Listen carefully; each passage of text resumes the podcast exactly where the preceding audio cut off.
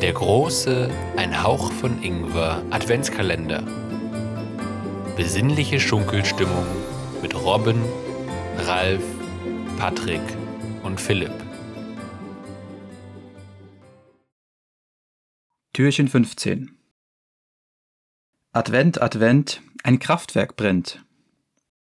Auch in diesem Jahr häufen sich Katastrophenmeldungen von Ereignissen, die auf zu exzessiven Gebrauch von Weihnachtsdekorationen zurückzuführen sind.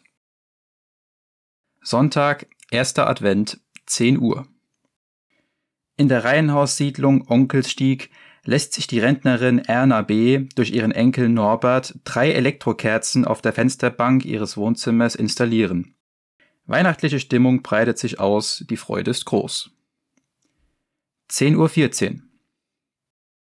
Beim Entleeren des Mülleimers beobachtet Nachbar Ottfried P. die provokante Weihnachtsoffensive im Nebenhaus und kontert umgehend mit der Aufstellung des zehnarmigen dänischen Kerzensets zu je 15 Watt im Küchenfenster. Stunden später erstrahlt die gesamte Siedlung Onkelstieg im besinnlichen Glanz von 134 Fensterdekorationen. 19.03 Uhr.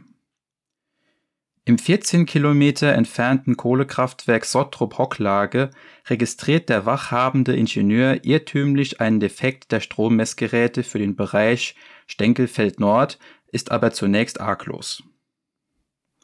20.17 Uhr. Den Eheleuten Horst und Heidi E. gelingt der Anschluss einer Kettenschaltung von 96 Halogen-Filmleuchten durch sämtliche Bäume ihres Obstgartens an das Drehstromnetz Teile der heimischen Vogelwelt beginnen verwirrt mit dem Nestbau. 20.56 Uhr. Der Diskothekenbesitzer Alphons K. sieht sich genötigt, seinerseits einen Teil zur weihnachtlichen Stimmung beizutragen und montiert auf dem Flachdach seines Bungalows das Laser-Ensemble Metropolis, das zu den leistungsstärksten Europas zählt. Die 40 Meter Fassade eines angrenzenden Getreidesilos hält dem Dauerfeuer der Nikolaus-Projektion mehrere Minuten stand, bevor sie mit einem hässlichen Geräusch zerbröckelt.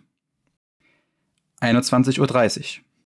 Im Trubel einer Clubfeier im Kohlekraftwerk Sottrop-Hocklage verhallt das Alarmsignal aus Generator, aus Generatorhalle 5.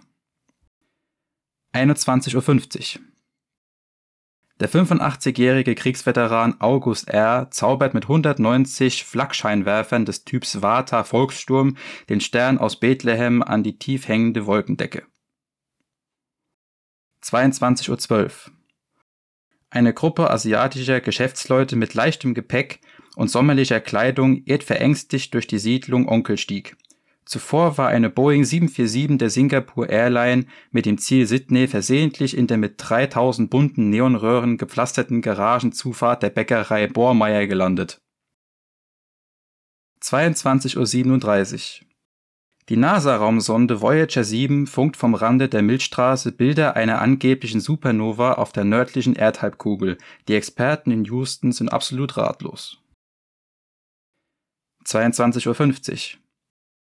Ein leichtes Beben erschüttert die Umgebung des Kohlekraftwerks Sottrop-Hocklage, der gesamte Komplex mit seinen 30 Turbinen läuft mit 350 Megawatt brüllend jenseits der Belastungsgrenze.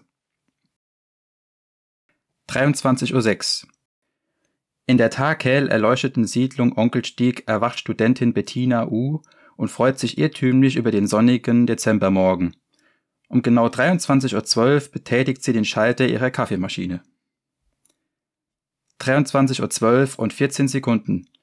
In die plötzliche Dunkelheit des gesamten Landkreises Stenkeln, Stenkelfeld bricht die Explosion des Kohlekraftwerks Sottrop-Hocklage wie Donnerhall. Durch den stockfinsteren Ort stampfen irre, verwirrte Menschen, manchen wie du und ich, denen ihre Kerze auf dem Adventkranz nicht genug war.